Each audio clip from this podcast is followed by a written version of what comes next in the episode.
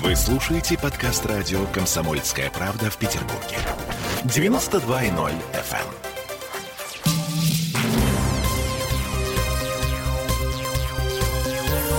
Темы дня. Корешка не той системы. Примерно так можно описать то, что будет происходить сейчас у нас в эфире. Вернулись в петербургскую студию радио «Комсомольская правда». и Я Олеся Крупанин. Я Дмитрий Делинский, и с нами главный специалист по корешке нашей редакции Сергей Волчков. Это я. Добрый вечер. Да, ну что, в Петербурге вроде как открылась массовая уличная продажа главной рыбы нашего города. Вроде как 70 точек. Список опубликован Смольным. Но, как обычно, что-то пошло не так. Что не так? А нет рыбы. В смысле? Ну вот как в том э, прекрасном выпуске программы «Яралаш». Здесь рыбы нет. Точки есть, все подготовлено, все расставлено, рыбы нет. Ну, в смысле, что, прилавки пустые, что ли, буквально? Пустые прилавки. Да, а, а, они вообще фи- физически есть, эти прилавки. Ладно, хорошо.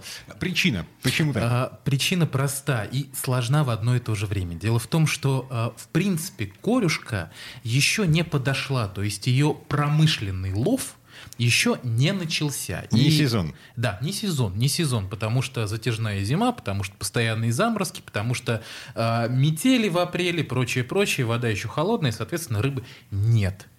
И все-таки рыба есть. И все-таки рыба есть. Ее же продают вот, вот э, эти самые 1200-1600 рублей. А, ну, уже дешевле, к счастью. А, да, продают, но а, тут надо понимать, что продают. Потому что а, три категории рыбы можно найти сейчас на рынках. Так, Это загибаем пальцы. Мороженая рыба. Угу. То есть, которая хранится с прошлого года, пересыпанная льдом.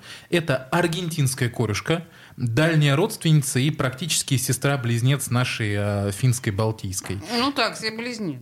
Ну, она желтенькая, да. Ну, а как? У нее чешуя такая желтенькая. Вот. А, и это свежая, действительно, корюшка, но которой пока что мало, и к ней, в общем-то, тоже есть вопросы. А, ладно, э, я понимаю. Все это неправильная рыба, да? Давайте послушаем, что говорит Дмитрий Бондарек, это замдиректора рыболовецкого колхоза Лигова, который обеспечивает, ну, примерно половину корюшки на прилавках в нашем городе морозняка уже, скорее всего, нету, а аргентинка лежит. А, но на полках магазинов уже есть и наша финская корешка. А есть какая-то разница между аргентинской корешкой и вот нашей? Ну, конечно, есть. Во-первых, по виду, во-вторых, по ну, аргентинская, она это морожняк, это деф, ну, дефростированная рыба, которая лежит на полке. Ну, и, во-вторых, она вообще не пахнет, ну, огурцом, в отличие от нашей корюшки. И там совершенно другое мясо. Оно больше похоже на плотву, чем на корюшку. То есть по вкусу это совершенно разная рыба. А есть ли какие-то профессиональные секреты, как вот отличить мороженую корешку от э, свеженькой настоящей? Ну, сразу по глазам и жабрам можно отличить. У свежей рыбы жабры красные и глаза не белые. А после того, как рыба заморожена, мороженое, у нее хрусталик белый. Вам сразу это говорит о том, что курюшка мороженое. Если это рыба охлажденная, по глазам вы не определите, но вы сразу определите по ее жабрам. Если это свежая, хорошая, свежевыловленная рыба, у нее жабры ярко-красные. Ну и визуально вы определяете все равно там появление слизи, вот эти всякие признаки, они говорят о порче рыбы. Господин Бондарюк, замдиректора рыболовецкого колхоза Лигова. Это визуальные признаки. Как определить э, правильную корешку от неправильной, корешку не той системы, а от э, того, ну, что на самом деле является да, символом нашего города. Так и есть, да. А, а, а, что касается вкуса, ну, то есть, ну, вот хочется, да, душа просит. Я пришел, а, купил вроде корешка, а что в итоге как на вкус? Ну, на вкус и цвет все, конечно, рыбки разные, как мы знаем. Если мы берем аргентинку, да, так называемую, то она такая более плотненькая и на вкус ближе к плотве. То есть вот такого э, благородного послевкусия, такого нежненького, как после корешки, после нее, конечно, не получишь. Ну и, в общем-то, то же самое можно сказать про мороженую корешку, потому что пока она лежит, у нее э, мясо, скажем так, оседает, становится более волокнистым, э, менее мягким, ну и, в общем-то, со всеми вытекающими. Нет, человек типа меня, который в Петербурге недавно и, в общем-то, на корешку перешел тоже сравнительно недавно, он, наверное, разницы не заметит. Но вот тех... Заметит. Заметит, Да? заметит, конечно, заметит, Коля. Ну, как бы это Один, один раз точно. достаточно попробовать настоящую правильную, и, в общем, да, уже никаких... Значит, я не пробовал пока правильно. Ну, ну, возможно. А на самом деле тебе уже нравится корешка, или она тебе еще пока раздражает? А, Мне нравится формат. Вот эта вот маленькая рыбка, есть, значит, которая... не нравится. Я поняла. То есть а, ты еще не успел, что называется, привыкнуть к корешке. Многие петербуржцы, кстати, ее ненавидят именно за то, что она заполоняет своим запахом все э, улицы Петербурга. Но так или иначе, нашу ладожскую корешку не спутаешь ни с чем. Ам, ладно, теперь по поводу цен. А, уже не 1200. По поводу цен, да, в общем-то, э, корешка потихонечку дешевеет, и дешеветь она будет дальше, по мере того, как э, будет разгораться вот этот промысловый сезон. Сейчас э, на берегу, то есть непосредственно там, где ее ловят, в зависимости от размера можно купить корешку где-то от 250 до 700 рублей за кило. Соответственно, если мы перемещаемся в город, то мы накидываем еще там вплоть до 50% в зависимости от того, насколько обнаглел перекупщик.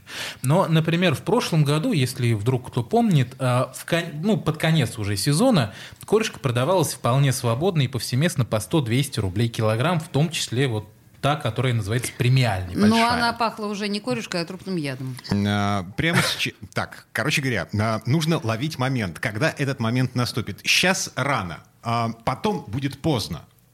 В общем, А, да. Я, я правильно понял эту логику. Да. Недельки две еще. Вот. недельки две, и будет Самое то. самое то. Так, ам, слушайте, давайте еще а, одну мысль послушаем ам, нашего рыболова Дмитрия Бондарюка, замдиректора рыболовецкого колхоза Лигова. А, и еще вот как Он бы- разложил все по полочкам, по ценам. Сейчас из-за того, что рыбы нету, я просто вам сейчас назову цены на берегу. Мелкая корешка 12-15 от 250 до 300 рублей. Средняя это в районе 400-450, это 15-20. И премиального в районе там, ну, 600-700 рублей. А дешеветь она будет? Ну, конечно, но ее нету сейчас. Нет, только-только лед сошел, только-только ставится орудие лова. Конечно, будет. М. Как ее, она еще не пошла, вода очень холодная. Из-за этого такая цена. В прошлом году цена на нее была в рознице, мы продавали по 100 рублей. Это в розницу по 100.